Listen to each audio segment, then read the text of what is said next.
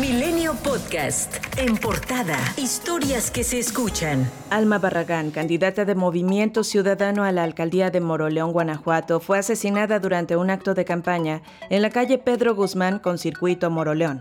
De acuerdo con testigos, hasta el lugar en el que se encontraba la candidata llegaron hombres armados quienes abrieron fuego contra ella.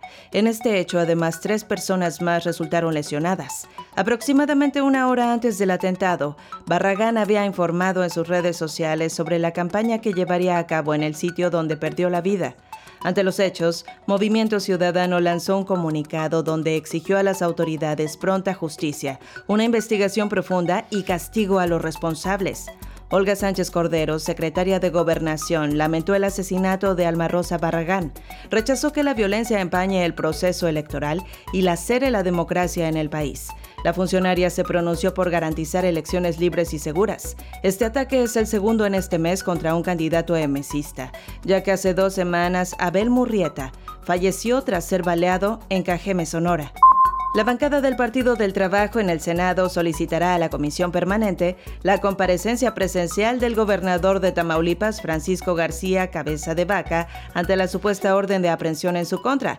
Al gobernador no se le ha visto desde hace varios días, solo se ha difundido que tiene actividades a través de redes sociales y se presume que se encuentra en la Casa de Gobierno.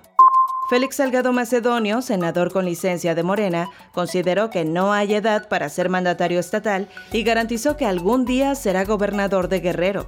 Asimismo, expuso que su hija Evelyn Salgado, candidata a la gubernatura en el estado, estará en el cargo todo su periodo y él regresará al Senado. Brian y Adrián Levarón acudieron a Palacio Nacional para presentar una carta al presidente Andrés Manuel López Obrador con el fin de informarle que un juez federal les admitió a trámite la demanda de garantías con la que buscan que reabran las investigaciones contra el exsecretario de la Defensa Nacional, Salvador Cienfuegos Cepeda, señalado por Estados Unidos de tener nexos con el narco. Esto luego de que la Fiscalía General de la República determinó no ejercer acción penal. En México se han registrado más de 2.585 casos estimados de COVID-19 en total y 16.892 contagios activos. Además, se reportan 221.960 defunciones confirmadas por la enfermedad. Ante el aumento de contagios de COVID-19 en Quintana Roo en las últimas semanas, el director de epidemiología, José Luis Salomía, indicó que esto podría considerarse ya como un rebrote o la tercera ola de la pandemia en la entidad. El subsecretario de Prevención y Promoción de la Salud, Hugo López Gatel, informó que la mucormicosis, conocida como infección del hongo negro, la cual está afectando a India, no es una nueva ola pandémica ni tampoco una condición asociada a COVID-19. En India, el hongo negro está causando afectaciones entre personas inmunosuprimidas, ya sea por padecer, por ejemplo, cánceres de la sangre y también asociado a las altas dosis de medicamentos con esteroides.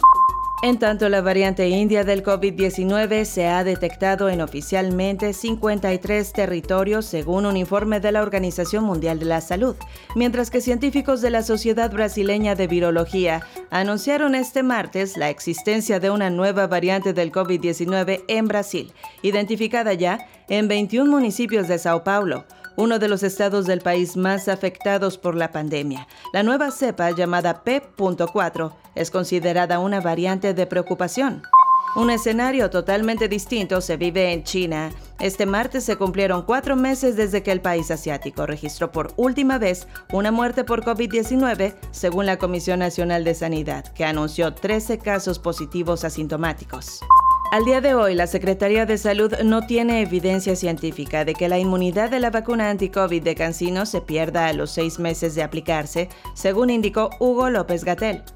Carla Bisotti, ministra de Salud de Argentina, aseguró que la farmacéutica AstraZeneca será la que decida a qué países y en qué cantidades se enviarán embarques de su vacuna contra COVID-19 envasada en México. Asimismo, Cecilia Nicolini, asesora presidencial del país sudamericano, indicó que la lógica del acuerdo es guiado principalmente por la cantidad de población para hacerlo lo más equitativo posible, teniendo en cuenta toda América Latina y el Caribe, pero dejando afuera a Brasil, que está produciendo de manera independiente. La Asociación Civil México ¿Cómo Vamos? señaló respecto al acuerdo de compra de la refinería de Deer Park en Estados Unidos que hubiera sido una solución más eficiente que empezar la construcción de dos bocas, menor costo y capacidad de refinación inmediata.